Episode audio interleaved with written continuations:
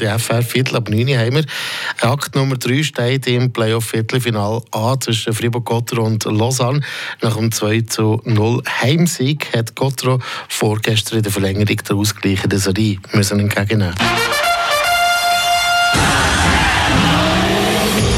Gotteron Talk mit AHG Cars in Villars-sur-Glane und dem neuen Opel Zafira Live. Genug Raum für Sport, Freizeit und Familie. Also es steht ja jetzt 1 zu 1 unentschieden in der Serie und wir können nicht sagen, wohin die Serie noch führen wird, Ivan Skraken. Ja, zumindest nicht resultatmäßig. Das finde ich doch eher schwierig, da Prognosen zu geben. Es begegnen sich zwei Mannschaften auf Augenhöhe. Hätte man gerade im letzten Spiel gesehen, kein Team war lange in Führung, bevor es schon wieder gerebelt hat. Hätte also die Chance für Fribourg-Gotteron mit den eigenen Fans im Rücken, das enorm wichtige dritte Spiel zu gewinnen. Die Prognose ist wirklich schwierig. Es gibt aber äh, sicher Aspekte oder andere Aspekte, die wir äh, festhalten können. Ja, da wahrscheinlich das Wichtigste, dass Gotteron der Schalter im Vergleich zu den letzten Quali-Spiel hätte umtun Es ist vielleicht noch nicht das ganz alte Gotteron, von dort, wo man zehn Spiele nacheinander gewonnen hat.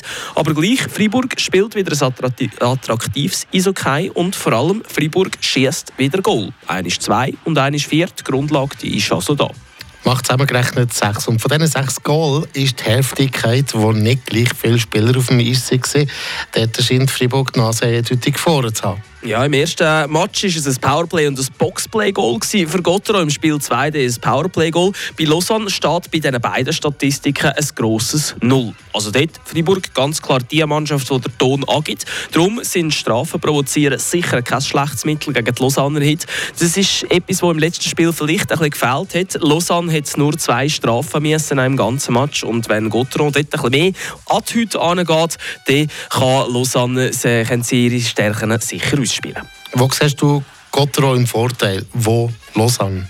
Wie schon gesagt, Special Teams, klare Angelegenheit für Fribourg-Gotteron. Dann setze ich einen Pluspunkt bei Gotteron in Bezug auf den Goalie. Reto Berra ist besser, wie der Tobias Stefan und der Luca, Luca Bolzhäuser, finde ich. Fribourg hat das bessere Coaching wie Lausanne und Fribourg hat mittlerweile auch ein bisschen Breite im Playoff-Kader, vor allem in der Defensive. Das ist ein Fortschritt gegenüber letztes Jahr. Wo ich Lausanne ein bisschen besser finde, ist im Moment bei den Ausländern. Da können sicher Dido und Dearne, wie auch der Brodin, zulegen. Und im Spiel 5 gegen 5 hoffen wir, das kommt heute nicht zum Tragen.